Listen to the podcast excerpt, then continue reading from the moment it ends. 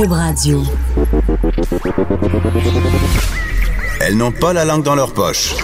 Elles disent ce qu'elles pensent sans détour. Une heure de remise en question et de réflexion. Geneviève Peterson. Vanessa Destinée. Les effrontés. Octobre, c'est le mois de la sensibilisation au cancer du sein. En 2017, on estime que 6500 femmes ont reçu un diagnostic de cancer du sein. Aujourd'hui, on vous parle de cancer du sein, on vous parle de cancer féminin. Bienvenue aux effrontés. Allô, Vanessa Destinée? Bonjour, Geneviève Peterson. Écoute, on connaît tous et toutes dans notre entourage quelqu'un qui est affecté de près ou de loin par soit le cancer du sein, soit le cancer des ovaires, euh, le cancer de l'utérus. En tout cas, moi, j'ai deux amis qui se battent contre, contre ça en ce moment. Est-ce que euh, toi, ça te fait peur, Vanessa? Ben, je te dirais que là, j'approche de mon 30e anniversaire, puis à peu près tout. Ah, il y a on a un petit problème de micro. Alors, est-ce que c'est moi qui ai peur du cancer du sein? Moi, j'ai très peur de ça. Et euh, je m'auscultais je m'auscultais le sein assez régulièrement avant que j'apprenne que c'était un petit peu désuet, cette méthode de, de dépistage. Mais euh, on va avoir un Ah ouais? médecin tantôt, Nathalie, Nathalie Avo, qui va venir nous en parler.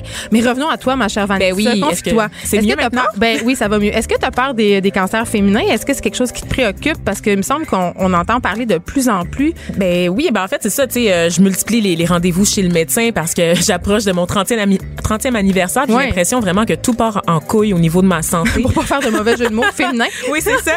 Euh, puis c'est ça, je vais chez le médecin, puis là j'ai mal un peu partout. Là, je découvre que j'ai un fibrome utérin, je découvre que j'ai des Un kystes quoi? au- Excuse-moi. fibrome utérin. J'en ai plusieurs en fait, c'est des masses de chair euh, dans euh, dans l'utérus.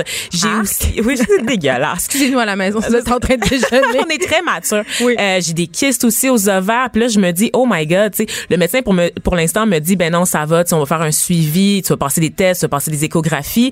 Mais Parce ça que fait ça, peur, ça peut dégénérer en Ça cancer. peut, exactement. Donc, euh, si c'est pas, c'est pas traité, les masses peuvent continuer à grossir, puis ça peut devenir euh, euh, inquiétant, là, donc développer euh, une forme de cancer. Puis moi, ça me stresse beaucoup. Tu sais, j'ai l'impression que là, je vieillis, puis on dirait que passé 30 ans, ça, le stress embarque là, pour de bon, tu sais, pour ma santé. Et euh, j'ai aussi passé dans la dernière année euh, une biopsie. Euh, Eh. Ouais, c'est ça. Donc euh, c'est assez, euh, c'est assez préoccupant. Puis c'est quelque chose dont j'avais pas à me préoccuper avant. On dirait, on dirait que tout arrive en même temps. tu sais. Ben écoute, moi aussi j'ai passé des tests cette année, euh, notamment une, une- cette fameuse euh, culture du col de l'utérus où on, on check un peu si on a des cellules anormales. Et là, euh, surprise, effroi, stupeur et tremblement, j'ai reçu un appel de l'infirmière de ma clinique pour me dire, dans un message téléphonique, qu'il avait trouvé euh, des cellules de, de bas grade. Et là, j'étais comme, mais qu'est-ce que c'est ça? Qu'est-ce que ça mange en hiver? Et là, très compliqué. Et là, j'ai fait l'erreur à ne pas faire et que tout le monde fait, c'est-à-dire. Googlez. Et donc il te reste trois heures à vivre en ce Ben, moment. en fait, je c'est suis pas, ça? je suis pas certaine que je vais pouvoir terminer l'émission.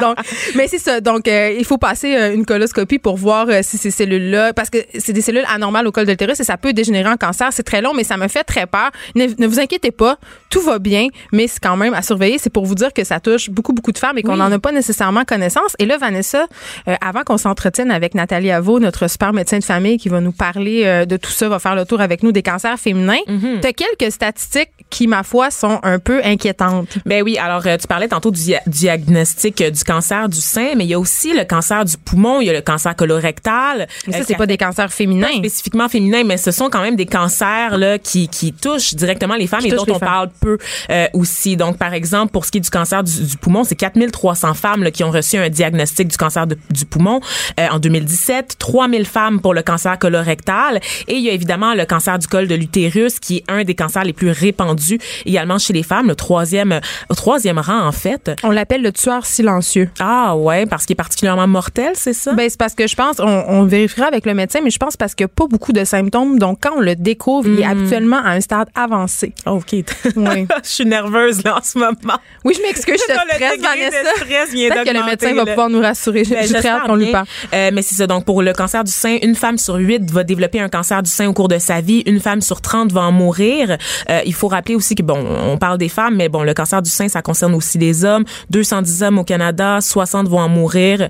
Euh, évidemment, on le sait, le dépistage précoce améliore les, les chances de survie et l'accessibilité à des traitements qui sont plus efficaces. Et d'ailleurs, à ce propos, le taux de mortalité dû au cancer du sein diminue. Donc, même si les chiffres sont alarmants, ça diminue depuis le milieu des années 80. Euh, il est à son niveau même le plus bas depuis 1950. Euh, mais c'est vraiment grâce au dépistage précoce. Mais à la recherche peut-être aussi, non? Ben, évidemment, l'avancement euh, de la recherche, les traitements qui sont plus efficaces aussi. Euh, mais ça revient à la prise en charge. Et j'en parlais tantôt au début avec mon expérience en me disant, le stress vient d'augmenter parce que pour moi, le dépistage, c'est quelque chose qu'on fait entre 50 et 60 ans. Uh-uh. Mais je me, c'est ça, je me rends compte qu'autour de moi, beaucoup de filles dans mes amis qui ont entre 25 et 35 ans doivent déjà passer des mammographies. Euh, donc, j'ai beaucoup de questions par rapport à tout ça. Qu'est-ce qui a changé? Pourquoi? Ben, Pourquoi c'est aussitôt? Je ne sais pas. Là, là euh, est-ce qu'on a le docteur Natalia Vaux? Euh, on va lui parler maintenant, en fait. Euh, bonjour, Natalia.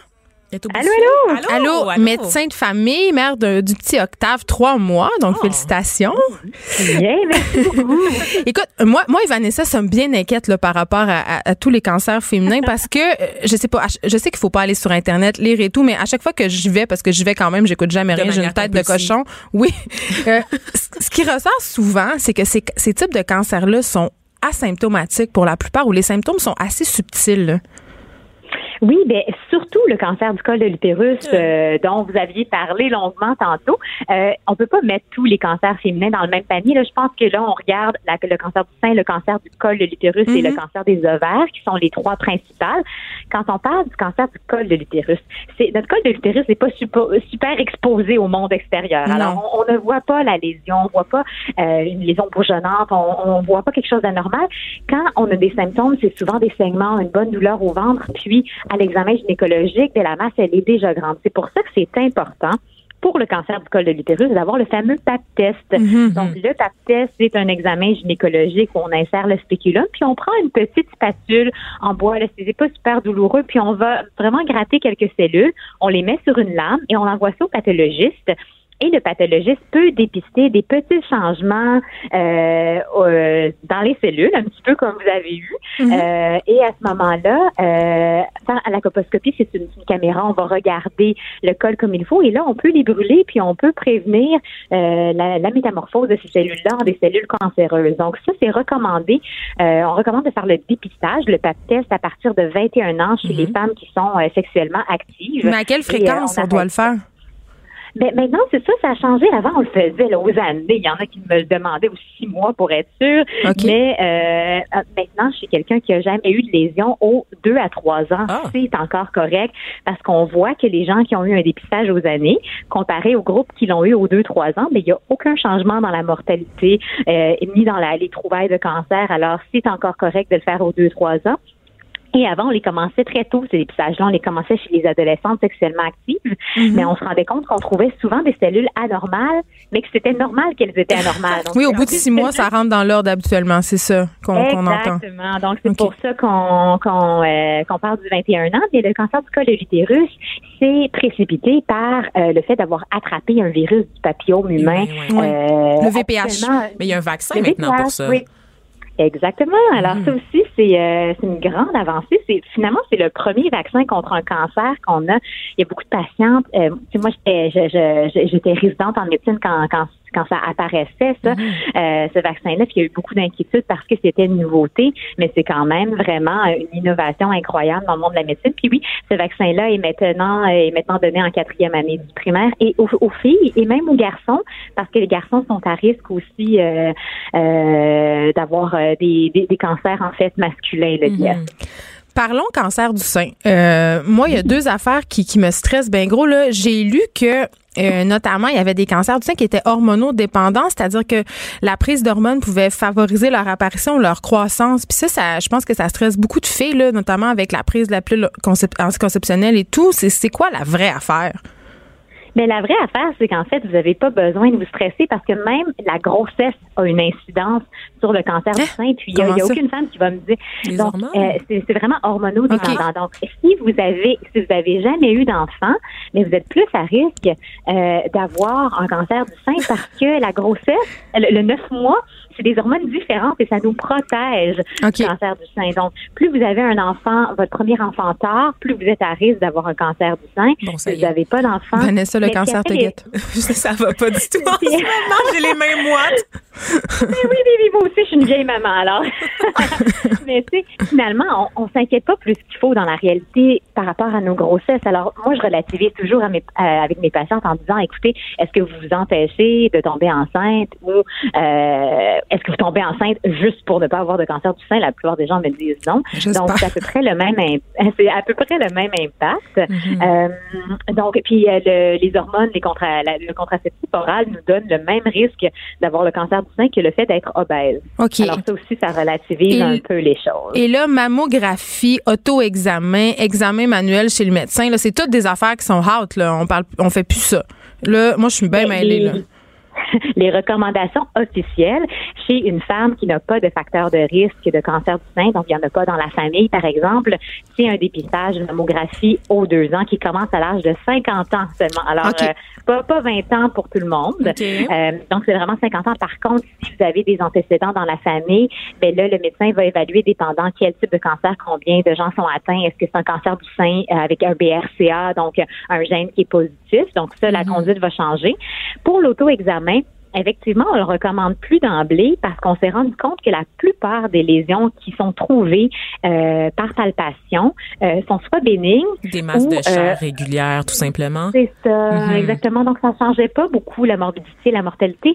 Par contre, moi, j'ai mes patientes, écoutez, si vous êtes habitués de vous examiner les seins, euh, vous pouvez le faire. C'est juste qu'il y a des risques de surdiagnostic. Le surdiagnostic, c'est de trouver cette masse bénigne-là, euh, de pas dormir pendant trois mois. Ça, c'est moi. La biopsie. mais c'est ça l'affaire. On trouve souvent des masses bénignes, mais on ne sait pas tout de suite. Il y a une échographie à reprendre dans six mois, par exemple. Il y a la biopsie. euh, il y a des petites complications dans chaque test qui peuvent arriver aussi. Par Donc, exemple? C'est ça qu'on veut éviter le, le, le La biopsie, c'est- quand même une petite piqûre. C'est pas des, des énormes complications, mais c'est un trou qui peut s'infecter. Mais c'est pas, euh, c'est c'est vraiment des complications mineures. Euh, On parle donc, du... euh, c'est ça pour l'auto-examen. Puis pour l'examen chez le médecin, euh, nous, on le fait plus. Donc, effectivement, ils, ont- ils se sont rendus compte que les médecins euh, aussi dépistaient davantage des lésions bénignes. On, on parle de surdiagnostic, mais est-ce qu'on n'a pas tendance, nous, les femmes, à négliger nos symptômes, c'est-à-dire à moins se plaindre, moins se présenter chez le médecin, donc à moins prendre en sérieux, au sérieux, pardon, les signes que notre corps nous envoie? Par exemple, moi, pour ce qui est de mon fibrome utérin, c'était à la suite, j'avais des règles douloureuses, abondantes. J'ai toujours eu des règles douloureuses et abondantes, euh, mais à un moment donné, ça, ça, ça empiétait sur mon moral, donc mon état de fatigue. Et mon médecin a découvert que j'étais anémique et que mon anémie était provoquée en fait par mon fibrome utérin. Mais pendant pendant combien de temps? Jusqu'à temps qu'en fait que mon anémie devienne assez sévère. Mais moi, j'ai l'impression qu'on se plaint trop. Moi, je suis tout le temps rendue Ah chez le médecin en train de- de- d'avoir mille symptômes. Donc, vrai. La, la vrai, bonne ouais. réponse, c'est que vous avez les deux raisons. Ah bon? Donc, Oh là là. euh, On a, on, on a des gens qui sont très à l'écoute de leur corps, euh, puis il y a des gens qui sont, euh, qui, qui sont, qui sont plus tolérants envers leurs symptômes. Je pense que c'est une question aussi d'éducation. C'est important que, euh, je pense côté santé publique, on fait peut-être pas assez de prévention sur quel, quoi dépister. Le, le Mhm. cancer du sein, on parle, on parle de la masse qui est palpée, mais il y a aussi la, le changement au niveau de la peau, euh, le mamelon qui devient différent de l'autre mamelon, puis les symptômes généraux de cancer qui sont une perte de poids inexpliquée, des sueurs euh, nocturnes euh, alors que vous n'êtes pas ça, ça ménopausé ou qui sortent de nulle part, euh, une fatigue extrême, mais la fatigue extrême, ça peut aussi être l'anémie qui est causée par le fibrome. Donc, des, des- vraiment des symptômes de malaise généralisé. Euh, ça, les gens les connaissent peu. J'ai quelques patients qui me disent, ah mon Dieu, wow, j'ai perdu 20 livres sans rien faire. Mais Oh, ça, c'est inquiétant. Wow, là, moi, je suis inquiète, là, c'est ça. Puis là, on, on s'en va chercher pour une maladie sous-jacente à ce moment-là. Donc, oui, il y en a qui sont plus inquiets, il y en a qui le sont moins, mais je pense que c'est important d'avoir des campagnes publicitaires de temps en temps pour rappeler quoi surveiller pour chaque, pour chaque cancer, puis pour, euh, pour tout également. là. Ben écoutez, merci Natalia Vaux d'avoir fait ce petit tour de piste des cancers féminins. Je sais pas si je suis moins inquiète ou plus inquiète après notre entretien. On s'arrête un petit instant. On revient euh, dans un court moment avec Geneviève Parent qui a fait un témoignage vraiment touchant en fin de semaine euh, dans le journal de Québec. Euh, elle combat actuellement un cancer du sein. On lui parle dans quelques minutes. L'actualité vue autrement. Pour comprendre le monde qui vous entoure. Les effronter. Alors, le mois d'octobre, le mois de la sensibilisation au cancer du sein, on en parle euh, avec Geneviève Parent qui, est, euh, qui combat actuellement un cancer du sein. Bonjour Geneviève. Euh, bonjour. Écoute, tu as publié en fin de semaine une lettre, euh, un témoignage dans le Journal de Québec qui m'a vraiment, vraiment, vraiment rentré dedans. C'est très touchant. Tu racontes dans un assez long texte euh, ton aventure, entre guillemets, avec le cancer du sein, comment tu le combats, comment tu vis ça au quotidien. Comment tu as découvert que tu étais atteint du cancer du sein? ça a été assez sournois, mon affaire. Oui. ouais. Ben, en fait, j'ai euh, ben, à un moment donné, je prenais ma douche puis euh, je, je, me rasais euh, les aisselles parce que je je ben, c'est ça là, les dictats du patriarcat bien sûr. Exactement. Et puis j'avais comme découvert que mon aisselle gauche était un tout petit peu plus bombée que l'autre, mais tu sais c'était très minime. Là. Mm-hmm. Puis euh, j'ai j'ai j'ai pas j'ai pas capoté, j'ai pas bon, je me suis dit bon, c'est dans ma tête puis deux semaines plus tard, j'ai euh, j'ai refait le processus, j'ai rasé mes aisselles parce que j'étais euh, je suis tombée en vacances, je voulais aller me baigner, il faisait super beau. Puis là, c'est là que j'ai fait comme aïe aïe aïe, c'est encore là, c'est vraiment étrange. Puis euh, Mais c'était comme une bosse, c'était de l'enflure, c'était C'était comme une enflure parce que quand tu touches euh, quand je touchais, euh, c'était pas dur là, c'était Mhm. comme c'était une enflure puis euh, fait que c'est là c'est là que je me suis mis à paniquer un petit peu mais bon, de nature anxieuse, j'étais anxieuse évidemment. Là, je fixais là-dessus, j'ai montré ça à mon chum, puis euh, lui au départ il voyait pas rien, là, mais plus il regardait, plus il disait ouais, c'est peut-être quelque chose, mais bon. Et on tu va allé sur internet pour voir? Euh, non. À ce moment-là, non, j'ai pas été voir sur internet. T'es bonne. Mais tu, Ouais. tu- tu connais quand même euh, l'auto-examen, donc tu savais que pour le, le cancer du sein, il fallait se palper, tout ça. Est-ce que tu as eu un doute à ce moment-là? Est-ce que tu as commencé tout de suite à Hey, paniquer moi, ou tu t'es dit, le bon, cancer du sein, honnêtement, là, j'ai jamais porté attention là-dessus. J'ai jamais, euh, j'ai jamais fait d'auto-examen. J'ai, j'ai même jamais. Moi, quand j'ai vu ça, j'ai même pas fait de lien avec le cancer du sein, Ah. Là. Tu pensais à quoi à prime abord? Ouf, peut-être quoi, euh, une infection. Euh, Tu sais, c'est rien. Moi, dans ma tête, c'était, minime là. Tu sais, c'était pas, pas grand-chose. Mais en même temps, ça m'inquiétais parce que je me disais, ah, c'est bizarre. Sais. Et là, tu décides de prendre rendez-vous avec ton médecin. En fait, c'est mon chum qui m'a forcé à y Ah, aller. OK. OK. Ouais, il, a, il a pris le téléphone, c'est lui-même qui a appelé la clinique sans rendez-vous pour justement apaiser nos, nos- notre anxiété en fait un peu, puis euh, après ça passer deux semaines de vacances sans stress. Puis euh, je suis allée la journée même euh, à la clinique. Puis C'est euh, le médecin, euh, lui à la vue, il a rien, il a pas, il a, il a pas vu grand chose. C'est comme c'est quand il m'a installé disons sur la chaise puis là il a commencé à palper un petit peu au niveau des aisselles. Euh, là il commençait à me poser plein de questions euh, du genre euh, est-ce que tu tousses beaucoup? Euh, tu checkais mon dos euh, parce que, que- sur mes, mes seins il n'y avait pas de bosse rien là Parce euh, qu'il trouvait des ganglions, c'est ça que je comprends. oui, exactement. Lui, il a, vu, il a vu que j'avais au moins cinq ganglions très enflés qui étaient anormals. Il regardait si j'avais une infection sur mon bras gauche, sur... Euh, puis comment tu te sentais, euh, rien. comment tu te sentais à ce moment-là?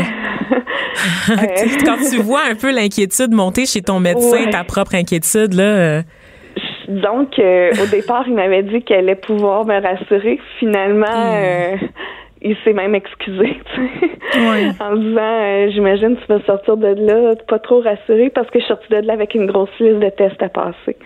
Euh, il voulait vraiment éliminer toutes sortes d'infections qui que j'aurais je peux avoir dans mon corps ou euh, tu sais, des ganglions enflés ailleurs dans mon corps parce qu'on en a comme dans le sternum puis bon euh, fait que j'ai passé, euh, c'est ça, euh, je suis sortie de là pas trop rassurée, même que j'ai j'ai j'ai paniqué, j'ai pleuré. mhm. parce que Euh, quand ouais. même, t'as as 41 ans, t'es en bonne santé, est-ce que Ouais. tu t'entraînes, tu fais attention à toi, donc Oui. t'avais Ouais, tendance ouais, à écarter tout ça. Tout à fait, là, le, le- le typique du genre, euh, on dit ah pourtant moi, tu sais, je bois pas, je fume pas, euh, je mange euh, normalement. Puis euh, c'est ça, fait que j'étais allée passer euh, plusieurs examens, ça a été hyper rapide là, euh, même que ma clinique m'a suggéré d'appeler à un endroit qui allait me prendre très rapidement. OK. Donc, tu as passé tes vacances à faire des tests finalement? Exactement. Fait que t'es- t'es- vraiment ça. ouais. Oui, tu es entré dans tout un processus, euh, c'est-à-dire dès le lendemain. C'est- quoi les tests Ouais. que tu as passés? Comment ça se passe quand on suspecte un cancer du sein? Je pense que c'est assez nébuleux pour les gens, puis on est un peu dans le noir et inquiet. là. Oui. C'est quoi le, le protocole, entre guillemets? Ben, au départ, euh, en fait, là, on, on veut voir, euh, on veut éliminer les doutes. Donc, euh, on m'a passé une mammographie. Euh, ensuite de ça, des échographies. L'échographie au niveau des ganglions sous l'aisselle. Euh, une échographie au niveau du sein. Euh, ensuite de ça, euh, on a passé des radiographies parce que, comme je disais tout à l'heure, il y a des ganglions euh, vraiment situés au niveau du sternum à l'intérieur de notre corps. Euh, bon, on vérifie des, les radiographies au niveau des poumons. Euh, pour, pour commencer, là, c'est ça, avec des prises de sang, etc. Et là vient le moment du diagnostic où tu t'assois dans le bureau du médecin et là, il te fait une espèce de tour du chapeau. Là. Qu'est-ce qui se passe? Comment tu te Ouais. sens?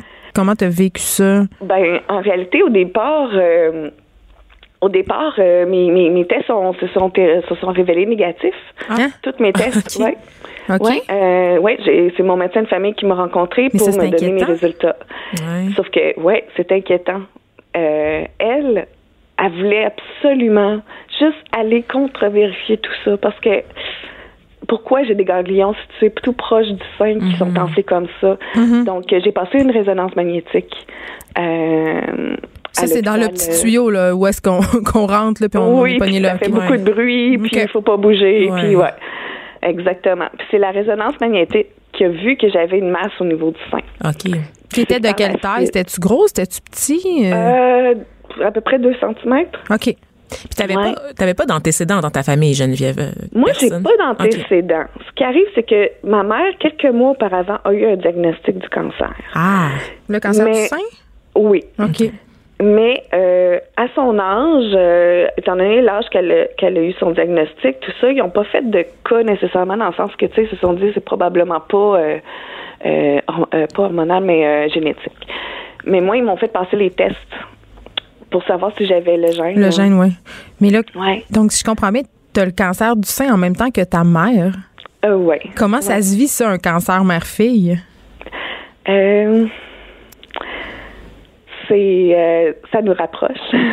Ben On oui. se parle plus. ouais, ça nous rapproche. Ma mère, elle a été vraiment chanceuse. Ma mère, elle, euh, son, un stade 1 qu'elle avait, donc c'est- son cancer était situé seulement au niveau du sein. Euh, donc elle, elle, elle, elle a opté pour euh, la mastectomie totale de son sein. Elle n'a pas eu besoin de chimiothérapie. Euh, elle est sous euh, anti-hormones pour euh, plusieurs années parce que c'est un, un cancer hormonodépendant. Donc, euh, c'est ça. Puis toi, comme stade, oui, c'est ça, parce que toi, c'était Oui. répandu euh, au ganglion, donc à un stade évidemment plus avancé. Plus avancé, exactement. Moi, c'est le stade 3, Hmm. étant donné que euh, ça s'est répandu dans mes ganglions lymphatiques. Euh, mes ganglions, euh, à, la biopsie, se sont avérés euh, positifs au niveau du cancer. Euh, c'est à la chirurgie qu'ils ont pu euh, voir la, la pathologie euh, plus en profondeur. Euh, j'ai ils ont vu que sur euh, ben, en fait ils m'ont enlevé toute la chaîne de ganglions que j'avais du côté gauche. Et puis sur euh, les 17 euh, ganglions, il y en avait 14 qui étaient euh, cancéreux. Oh, wow. Donc là, tu as Ouais. eu chimio, radio. Euh, Ouais. Qu'est-ce qui se passe pour toi? C'est quoi la suite? Euh, ben c'est sûr que là je m'embarque dans une aventure comme je dis parce que c'est euh, je connais rien là-dedans.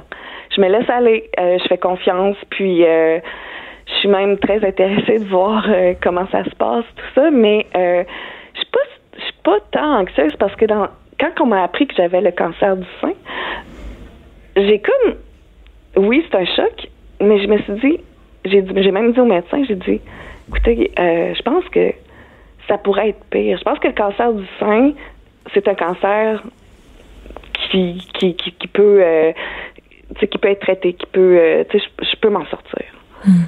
Je- je- dans ma tête, c'était comme le cancer le moins pire, tu sais, parce que euh, j'en ai tellement entendu parler, les gens s'en sortent, les femmes en parlent, puis tu sais, sont Il y a une belle communauté quand même qui se construit autour oui, du cancer vraiment, du sein. vraiment. puis moi, écoutez, euh, les stades, je connaissais pas ça du tout, du tout. Moi, j'avais jamais entendu parler d'un stade de 4 métastatique là, dans ma tête à, ce- à ce point. Je veux dire, à ce moment-là. Là. Euh, c'est par la suite, après ça, que j'ai entendu d'autres histoires, là, mais euh, c'est ça. Tu dis, tu dis à la fin, à la fin de ton texte que maintenant, même si euh, bon, tu te bats, ça va quand même bien, tu as un bon moral, que la mm. moindre petite douleur euh, mm. te fait douter, tu es très anxieuse, tu as, peur de la, de la récidive, donc tu as peur que ça revienne? Très. Très parce que, bon, à cause de mon stade, évidemment, euh, mon âge, il me reste encore plusieurs années à vivre, mm-hmm. donc plusieurs temps où le cancer peut se développer. Mm-hmm. oui, parce que j'ai entendu des témoignages. Il y a même des femmes qui ont eu un cancer de stade 1, 2 qui ont eu des récidives euh, directes au niveau stade 4. Euh, ça me fait peur, ouais. Mhm. Euh, je, dois, je dois, je dois suivre une thérapie. Hmm. Ouais, j'ai commencé une thérapie pour t'accompagner dans cette peur-là. Oui, exactement, parce que c'est chaque chaque douleur, chaque ouais, chaque petite sensation, ça me fait juste euh, ben, j'y pense à tous les jours, c'est pas compliqué. Hmm. vraiment, ouais, ouais. Ben, écoute, merci Geneviève Parent pour ton témoignage vraiment touchant qu'on peut lire euh, dans le Journal de Québec et qui rend aussi la maladie beaucoup plus humaine. Oui, ben, c'est comme une forme de thérapie pour moi aussi en même temps d'en parler parce que je suis quelqu'un qui en, qui en parle. Là. Euh, euh puis, oh mon Dieu, ça peut toucher les gens, puis ceux qui le vivent, puis les jeunes surtout. Ça nous a beaucoup touchés. Merci beaucoup Geneviève. On Merci pour ton témoignage. Merci beaucoup. Restez là. Après la pause, on vous revient avec euh, l'industrie du ruban rose parce que derrière euh, le cancer du sein, il y a beaucoup de recherches et euh, c'est très, très lucratif. On va avoir une spécialiste de la communication, Martine Saint-Victor, qui va venir nous parler de ça. Restez là. Geneviève Peterson. Geneviève Peterson. Vanessa Destinée. Elle manie aussi bien le stylo que le micro. Jusqu'à 10 heures. Les effrontés. Avant le début de l'émission, je sollicitais les gens euh, sur ma page Facebook Geneviève Petersen. Je leur demandais s'il y avait des expériences en lien avec les cancers féminins, notamment euh, si c'était senti prise au sérieux par leur médecin. Et il y a Marie-Hélène Lambert qui m'écrit un message euh, privé. Puis ça, on entend souvent ça. écoute, elle se rend chez le médecin parce qu'elle a de la difficulté à respirer. Et bon, vu qu'elle est somme toute assez jeune, elle prend la pilule. On, on, on jette tout ça tout de suite un peu sur le dos de la pilule anticonceptionnelle. On dit bon, tu fais probablement une, embolie pulmonaire. Et elle s'en retourne chez elle, assez peu satisfaite. Il y a quelque chose au fond d'elle qui dit que c'est pas vraiment ça. Et euh, bon, elle poursuit, elle poursuit, elle se, retrouve dans une clinique sans rendez-vous. Et là, euh, on lui découvre une masse euh, de 5 cm au sein droit. C'était pas l'embolie pulmonaire. ce qu'elle ressentait, la gêne respiratoire, en fait, c'était un effet secondaire de son cancer du sein qui est en train de se développer. Et elle nous dit J'entends de plus en plus parler des cancers du sein fin vingtaine, début trentaine, et pour mhm. ma part, je ne me sentais pas interpellée par les annonces d'auto-examen des seins. Pourtant, si je l'avais fait, je l'aurais peut-être décelé plus tôt. Mhm. Comme quoi, il faut toujours écouter sa petite voix, c'est important. on parlait tantôt de d'être attentif euh, à son corps, n'est-ce Oui, c'est ça. Donc, euh, au moindre doute, je pense que c'est bien de se présenter chez le médecin, euh, même si on a peur peut-être des fois de d'avoir l'air d'exagérer ou tout ça. Je pense que c'est mieux d'être, oui, c'est ça, d'être rassuré puis d'en avoir le cœur net. Donc, merci Marie-Hélène d'avoir pris le temps de nous écrire.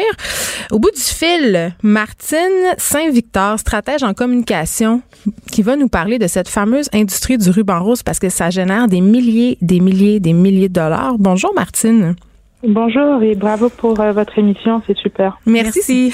Écoutez, euh, Martine, euh, j'ai vraiment l'impression, là, puis c'est une impression qui est largement partagée, que le cancer du sein, c'est devenu l'espèce d'enfant chéri là, du marketing social. C'est comme le, cancer à la mode, le cancer glamour. Qu'est-ce qu'il y en est de Est-ce que c'est vraiment ça? Mais en fait, il faut il faut retourner dans l'histoire. Hein. C'est que cette, cette ce mouvement a été si on veut, déclenché par la fondation euh, Susan J. Komen aux États-Unis. Donc, mhm. Susan Komen, c'est une, dame qui est, qui est décédée du cancer en 1980. Elle avait 36 ans. Et euh, sa sœur Nancy a décidé de, euh, lorsque sa, sa, sa sœur était à ses derniers moments, elle lui a dit, écoute, je te promets de trouver un remède. Et c'est hmm. comme ça que la fondation euh, Susan J. Komen est, est, née en 1982. Et ce que cette fondation a réussi à faire, en fait, c'est de c'est de, de devenir euh, euh presque pas presque de, de, devenir corpo à travers le temps hmm. et elle a su euh, d'abord euh, travailler avec des sponsors et ça ça fait toute la différence et elle a su aussi créer une image de marque et c'était la première en fait à l'avoir fait. Donc évidemment, on pense au ruban rose, on pense aux, aux, associations avec les grandes compagnies Mhm. et évidemment, euh, une c'est une fondation qui existe depuis 1982. Donc aujourd'hui, c'est une force de la nature. Euh, maintenant, je je veux pas utiliser le, le terme enfant chéri parce que il y a rien de jojo au cancer. C'est qu'il faut pas oublier que derrière cette cette, cette fondation gigantesque, il y a il, il- il y a de la peine, il y a des pertes, il y a des il y a de Bien la sûr. douleur. Euh, euh, mais elle a vraiment su euh, cristalliser, si vous voulez, euh, la mobilisation. Elle a été capable de mobiliser non seulement les individus, mais les compagnies, et c'est ce qui fait toute la différence. Mais n'empêche, Martine, que moi, euh, bon, je, je comprends là, que ça touche euh, une corde sensible et qu'il y a des gens qui sont atteints euh, par des, cette maladie-là qui, qui fait beaucoup de ravages dans les familles aussi.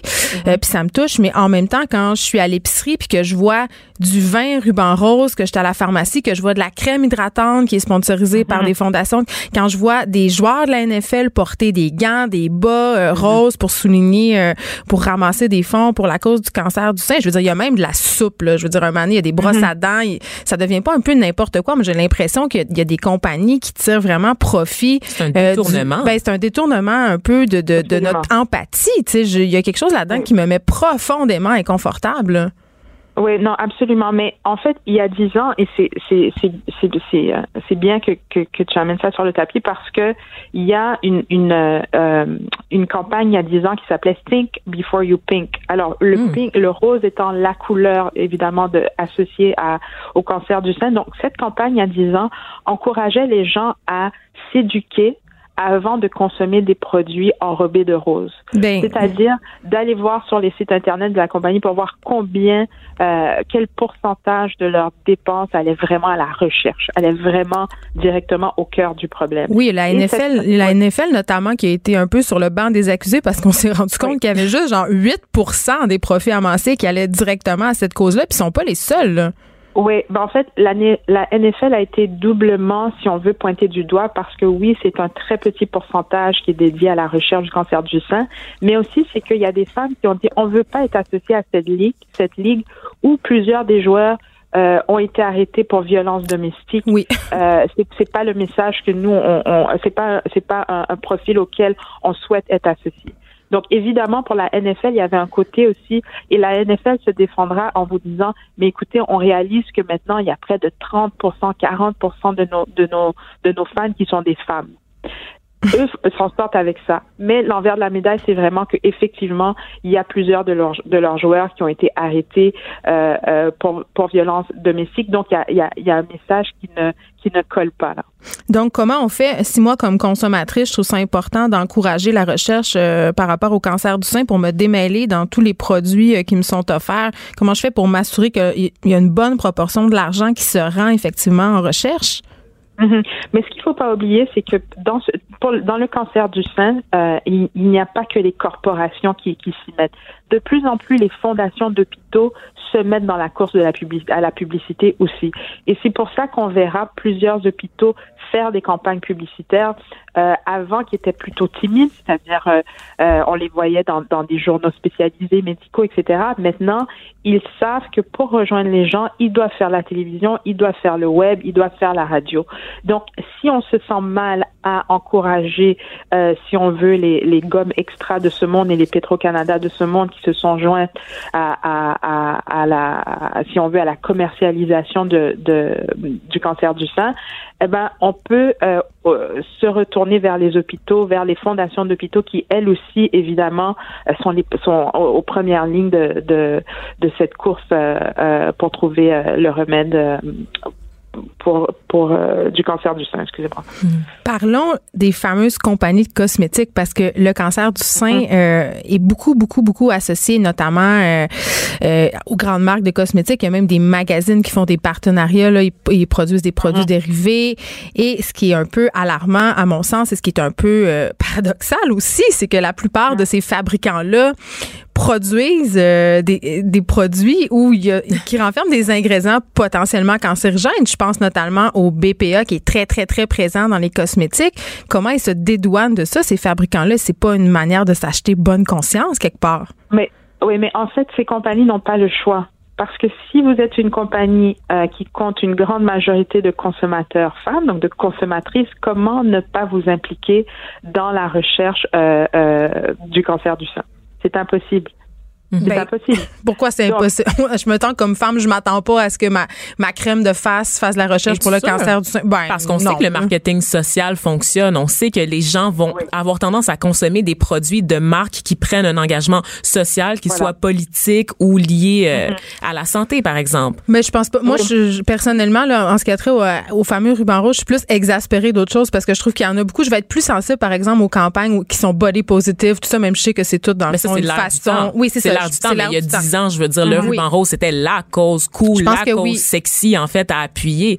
Euh, on en parlait même à l'école. J'étais au secondaire, euh, au cégep. Oui, c'est très glamour. C'était cool de soutenir, tu sais, d'acheter euh, tel magazine avec telle vedette en, une qui parle du cancer du sein ou des objets, des produits dérivés, tu sais, d'aller Il y avait même du vin. Là, je Ben me rappelle, oui, on buvait C'était un vin rosé par ailleurs. acheter des brassières pour le cancer du sein, tu sais, des affaires comme ça, donc des grosses campagnes, beaucoup axées parce que c'est sexy, tu sais, veux, veux pas, c'est relié à la partie du corps qui exprime la Mais féminité. c'est pas un peu dégueulasse de, Mais- de rendre un cancer sexy? Puis ça- est-ce qu'on n'est pas en, en train d'occulter Ben, toute la que- dimension oui. humaine tragique derrière ça, tu sais? Ben, c'est Oui, c'est-à-dire que c'est-à-dire qu'il y a personne, euh, il y a, il y a personne euh, qui qui euh, qui monte une campagne euh, de sensibilisation, sensibilisation qui va dire ça c'est sexy. C'est-à-dire que ça c'est un ça, ça, c'est un c'est ce mot c'est est, est dérivé Mhm. et utilisé par par des gens qui qui comme nous peut-être qui qui qui sont euh, confrontés à, à ben, cyniques un peu oui mais qui sont confrontés aussi à, à, à une panoplie de publicité à un Mhm. moment c'est c'est vrai que ça peut paraître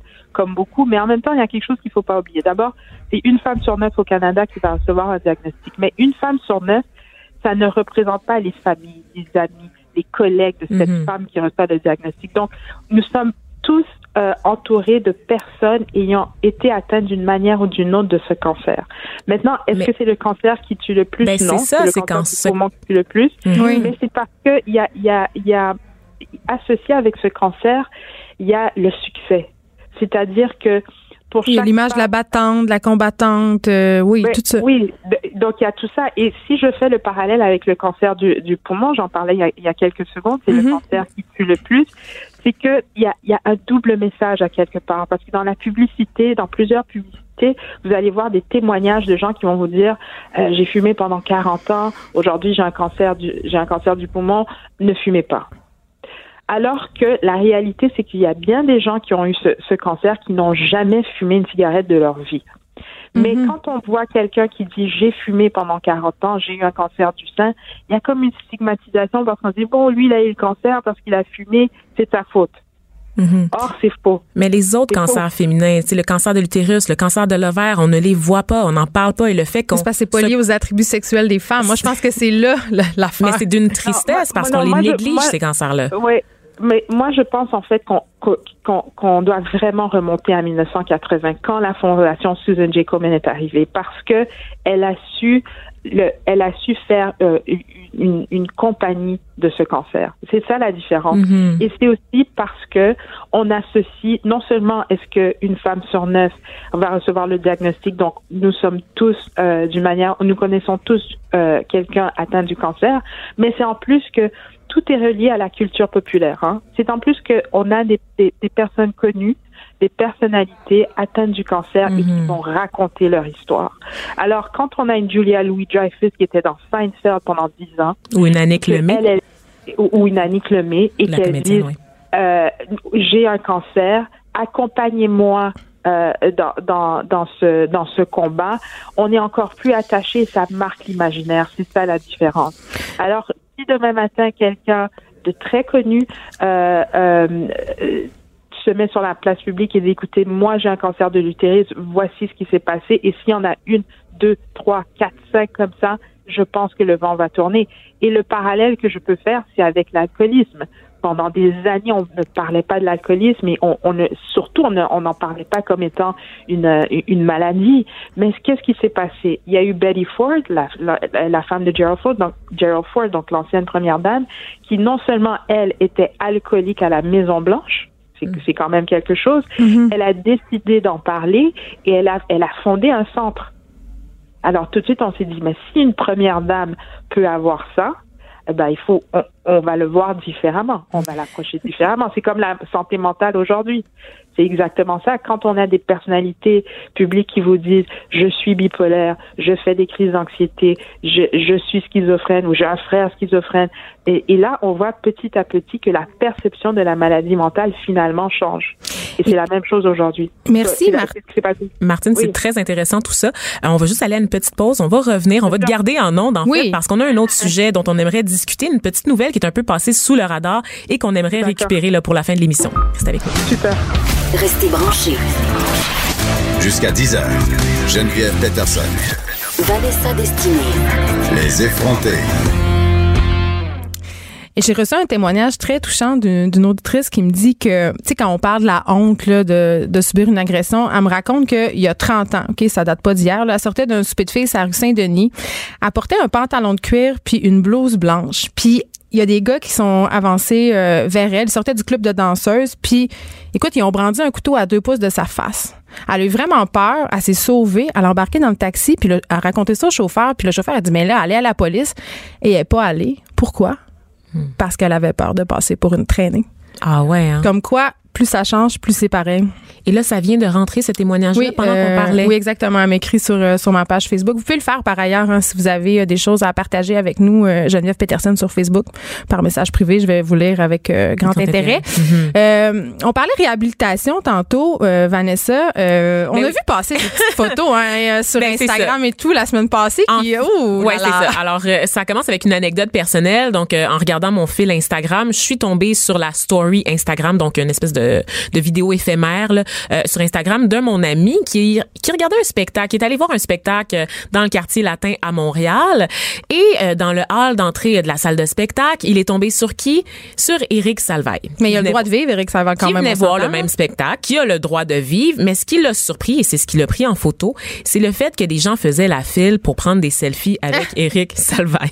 Ah, un peu malaise. Un peu malaise. Ça Je- fait un juste peu malaisant. un an qu'il a disparu de la vue publique, de la vie publique, pardon, et les gens se précipitaient, se, se l'arrachaient. C'était encore, c'était Il n'a comme pas perdu son statut de vedette, oui, le gars. c'était comme s'il était jamais parti, comme s'il y avait jamais eu de scandale. Et on se rappelle que quand euh, la presse a révélé sa, sa grosse enquête là, sur les allégations, euh, Ouais. les histoires d'inconduite sexuelle, beaucoup de gens ont manifesté leur soutien. à Éric Mais- Salvaille mais sur sa page Facebook. Mais tu sais, Vanessa, euh, euh, bon, moi, j'avais un projet télé en développement avec euh, la boîte d'Éric Saïval Ah euh, bon? au moment des faits. Et c'est jeudi confidence, on le mettons- rappelle. mais non, mais mettons que j'étais assez surprise le matin où c'est sorti parce que moi, j'avais jamais été témoin de rien.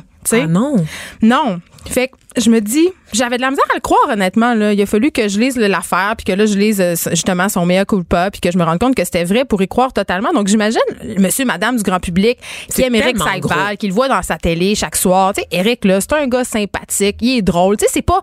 Tu sais, l'agresseur sexuel dans notre tête, là, C'est un pas un vieux bonhomme avec une bedaine qui a de la graisse de rôti sur, ouais, qui a de la graisse de rôti sur sa camisole, là, qui se promène en rape van. là. Moi, dans ma tête, c'est ça. C'est pas Eric Saïval. C'est ça. Tu sais, c'est pas des figures proues de notre société, là. Tu sais, tu penses pas à ça. Mais est-ce que c'était ton ami? Est-ce que tu le pas connaissais? du tout, pas, du tout. Euh, écoute, je l'avais rencontré deux, trois fois pour mon projet télé, mais, mais, mais j'avais de la misère à le croire. Donc, je peux Mhm. très bien comprendre les gens euh, qui ont un peu, qui, qui, tu sais, qui donnent le bénéfice du doute, du doute, puis, euh, tu sais, ils l'aiment, fait qu'ils se disent, ça se peut pas, pas, pas mon Eric, tu sais. C'est ça, c'est pas nécessairement de, de ch- chercher à écarter les témoignages des victimes, mais c'est qu'on aime tellement la personne ou on se sent tellement proche de- d'elle et qu'on n'a pas l'habitude de penser à elle comme étant un monstre que ça nous devient difficile de concevoir qu'elle ait pu faire du mal à quelqu'un d'autre. On a vu en fait le cas aussi avec Claude Jutras, Oui. notamment euh, Élise Payette, euh, la défunte Lise Payette, hein, euh, qui, qui s'est portée à sa défense là, dans les pages du Devoir à la Non, mais suite. c'est euh, difficile quand tu vois. oh, J'excuse pas Lise du tout, là. C'était des ça. propos un petit peu déplacés, malaisants. et mais sur mais- l'homosexualité. Quand, quand oui, quand t'es ami avec une personne pendant 40, 50 ans, puis que là, tout d'un coup, t'entends ça, c'est sûr que le premier réflexe, c'est d'aller défendre ton ami. Mm-hmm. Tu sais, si toi, t'as jamais rien vu, si toi, t'as jamais rien entendu, après ça, est-ce que c'est vrai? Bon, ça, on on le saura jamais. Est-ce qu'on n'a Euh, pas tendance aussi à minimiser ce qu'on a vu? Ben, moi, je pense que oui. à faire du révisionnisme, Oui, puis- à revenir, ah oui, puis à fameuse- réinterpréter dans le des temps- événements? Dans le temps, ça se passait de même. Oui. C'est pas parce que dans le temps, ça se passait de même que c'est correct. Mais là, je, je reviens à, à Éric Savard parce que dans, dans la foulée euh, de ça, il y a aussi, il y a aussi le, le retour à la télé de Joël Legendre. Mm-hmm. Et là, Moi, j'étais très mal à l'aise parce que c'est pas du tout la même chose. C'est pas du tout la même chose. Non. Ça, on l'oublie souvent. On a beaucoup parlé de la notion de consentement pendant l'émission d'aujourd'hui. On rappelle que, que Joël Legendre, les services qu'il a sollicités dans ce fameux parc de Longueuil étaient normalement entre adultes consentants. Oui, c'était juste un gros est- manque de jugement, là. C'était pas une agression ça. sexuelle. C'est un peu trash, Fait qu'il a le droit de revenir à la télé. Ben, écoute. C'est un peu trash, mais ça, oui. ça le regarde. C'est sa vie sexuelle, c'est sa vie privée. Bon. Ça n'a rien à voir avec le fait d'empiéter sur la liberté de quelqu'un d'autre ou sur l'intégrité physique de quelqu'un Moi, d'autre. j'ai trouvé ça poche qu'on- que mette ça- oui. Et, et Salvat. C'est ça, j'ai trouvé ça poche qu'on mette ça dans le même panier, puis je me suis demandé si ça avait pas rapport avec le fait qu'il était homosexuel. Je pense pas qu'on aurait réservé le même traitement à Joël s'il avait été hétérosexuel, mais ça c'est ma my two cents là. Ah je, oui. je pense je pense que ça. Je pense que quand même ça a joué dans, dans la mauvaise perception. Je pense qu'on n'est pas si ouvert qu'on pense. Ah, ça, je suis d'accord avec toi. Mm-hmm. Pour le cas de, de le genre, je pourrais pas le dire, mais je suis d'accord avec toi qu'on n'est pas aussi ouvert qu'on qu'on le prétend. OK. sûr. Fait que là, Éric Saïval, y a-tu le droit de revenir à télé? Après combien Hmm. de temps? On a-tu le droit de l'aimer encore? Euh, parce que, tu sais, quand même, là, moi, quand j'ai lu, euh, ben, pas les aveux, mais l'espèce, tu sais, sa, sa longue lettre où il explique qu'il y avait un Son problème. oui, tu sais, qu'il y a- qu'il y avait, qu'il y avait un problème, qu'il qu'il- qu'il savait qu'il fallait qu'il aille se faire soigner. Tu sais, il reconnaissait quand même qu'il avait mal agi, même pas mal. Mm-hmm. À partir de là, si on croit au système de justice puis à la- au fait que on peut euh, on peut se réhabiliter, je veux dire, combien de temps faut que ce soit sur le banc des punitions, Eric Y a-tu le droit de revenir?